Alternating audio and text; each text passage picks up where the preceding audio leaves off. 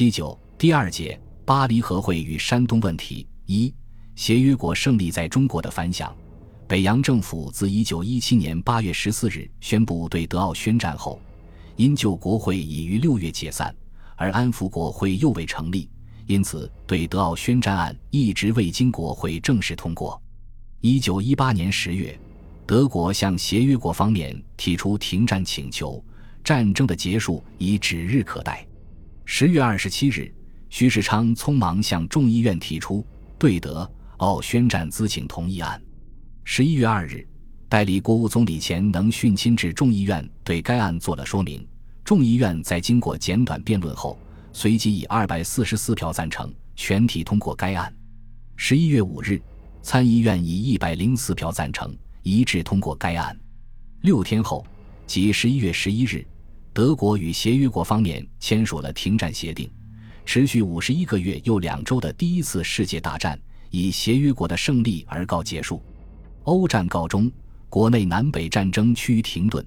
欧洲将举行巴黎和会，上海将召集南北和会。威尔逊的十四条宣言，徐世昌的霸占退兵命令，这一切似乎给中国和世界带来了一片光明。人们对于战后时局充满着乐观估计。威尔逊在一九一八年一月发表了著名的十四条宣言，对战后的国际关系准则提出了一系列新的规定。包括国与国之间不得订立任何秘密协定，外交活动必须公开，并倡议设立国际联盟，以维护各国的政治独立和领土完整。在同年九月的一次演讲中，威尔逊又说：“此次战争非国际政客之战，系人民之战。将来议和应以无偏倚之公道为原则。”他为战后议和提出五条大纲。第一条便是各国人民权利平等，待遇毫无宣制。威尔逊的上述言论引起中国各阶层人士的热烈反响。钱能训在众议院演说指出，我国所主张，即以美国威大总统所主张为主张，亦即以世界人类共同之主张为主张。此次战后外交情形迥异囊兮，凡损人利己之外交一定失败。且凡阴谋诡秘之外交，亦无良好之结果。威尔逊的言论，甚至中国思想界最先进的人士也为之迷惑。陈独秀就公开称其为世界上第一个好人。总之，人们都庆幸着中国能够跻身于战胜国的行列。随着战争结束，举国上下掀起了一阵不小的庆贺战胜的热潮。徐世昌在十一月十六日的命令中声称。我协商国士兵人民不但功冒艰险，足以攻李敌强权而获此最后之胜利。吴国力排众难，加入战团，与资盛举，实堪心性。钱能训在众议院的演讲中也颇为欣慰地说：“此次欧战，中国幸能随同最讲公道、最爱和平各友邦，以与专上武力、平民弱小之国决斗，是为我中国最有荣幸之事。”十一月二十日，参众两院议长梁士仪、王一堂分别致电美、英、法、意、日等国国会，祝贺胜利。国务院于二十三日发出通告：本月二十八日庆祝欧战完全胜利，所有各机关应放假一日。二十八日，北洋政府在紫禁城太和殿前举行盛大阅兵式，美、英、法、意。日等国士兵参加受阅，中国士兵以段祺瑞为总指挥。同时，内务部发出训令，要求各类宗教团体均于十二月一日按各自教规举行祈祷仪式。训令说：欧战告终，各协约国教堂皆行祈祷之礼。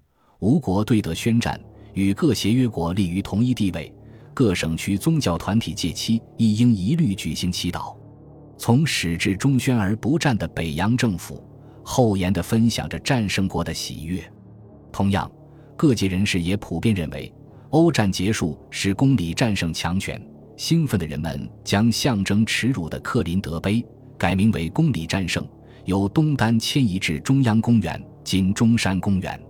北京大学在天安门搭台演讲数日，蔡元培校长发表了题为《黑暗与光明的校长》的演说。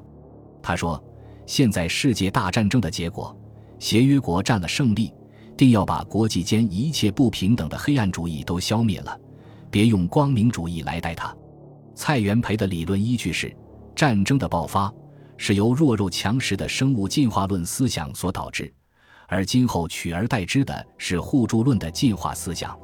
他说：“生物进化是互助，不是强权。此次大战，德国是强权论代表，协商国互助协商，抵抗德国是互助论的代表。德国失败了，协商国胜利了。”此后，人人都信仰互助论，排斥强权论了。这在当时是一种极普遍的思想。在一片欢呼声中，当年力主参战的段祺瑞似乎成了一位英雄。以他为首的皖系势力再一次嚣张起来。一九一九年一月十八日，众议院有人提出，请以七月三日为马场首义再造共和纪念日案。提案人声言，马场誓师推倒复辟。时可为三次恢复共和之纪念日，如无此日，试问中华民国何能存在于今日？十月十日武昌起义之期，十二月二十五日云南倡议之期，均已定为纪念日。马场誓师关系尤为重大，岂可即不定为纪念日乎？湖南籍议员罗政委反对，认为民国纪念日不宜过多。有人反驳道。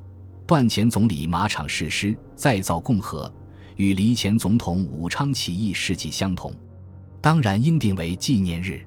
又有人说，至此次复辟时起，首都陷落，若不由段前总理马场誓师，国体即将变更，使其关系之重大，无异于武昌起义、云南倡议之事。当日，众议院以多数票赞成通过该案。二月七日，徐世昌发布命令。国会议决，以七月三日马场首义再造共和之日为民国纪念日，自公布之。这样，便出现了三个民国纪念日并存的现象。在欢庆胜利的同时，即将召开的巴黎和会自然成为各界关注的中心。人们既然把中国摆到了战胜国的地位上，当然就指望享有战胜国的权利，指望以战胜国的身份。在巴黎和会上一举改变八十年来受屈辱的历史，改变半殖民地的国际地位。司法部曾急电各省，征求收回领事裁判权的意见。国会中也有人提出收回山东权力的议案。各界人士纷纷围绕巴黎和会献计献策，甚至连参与张勋复辟的康有为也抑制不住内心的激动，给出席巴黎和会的陆征祥写了一封长函。提出中国应争取废除庚子赔款、收回胶州湾等租界地、废除二十一条、改定关税、收回治外法权等等。此外，被排挤下台的梁启超等研究系政客，则决定亲赴巴黎协助中国代表团。在宪法研究会为他举行的践行会上，梁启超表明，此行的目的在于欧战和一关系于吴国利害者治具。由国民分子的义务而言，则凡有利于吴国而为彼人力之所能逮者，必当竭诚有所贡献。一九一八年十二月二十八日，梁启超一行由上海登州赴欧，同行者有张君迈、蒋方震、丁文江等。行前，他们着实将从前迷梦的政治活动忏悔一番，相约以后决然舍弃。然而不久，在巴黎，他们又一次卷入到政治漩涡中。